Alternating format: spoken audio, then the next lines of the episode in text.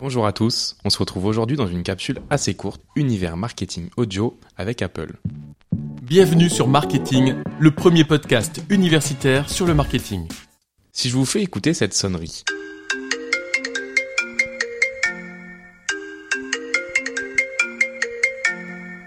Évidemment, on reconnaît tous la célèbre sonnerie d'iPhone. C'est là qu'Apple a fait fort dans sa stratégie marketing.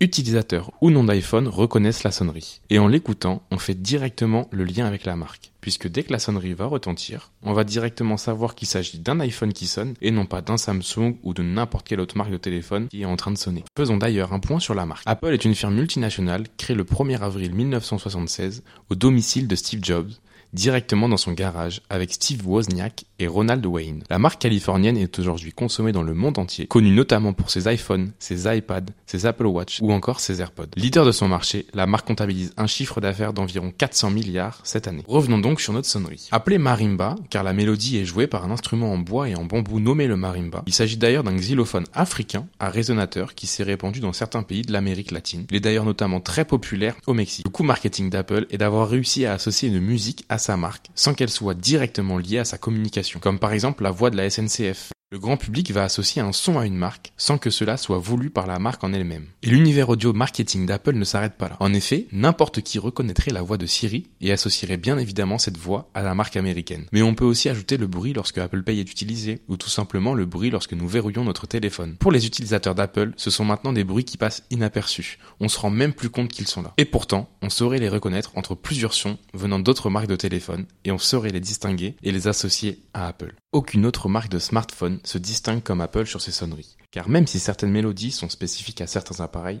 on ne fait pas la référence directement à une marque en particulier. Et même si c'était le cas, beaucoup moins instinctivement que pour les effets sonores du géant américain. Merci à tous pour votre écoute et à bientôt dans une nouvelle capsule.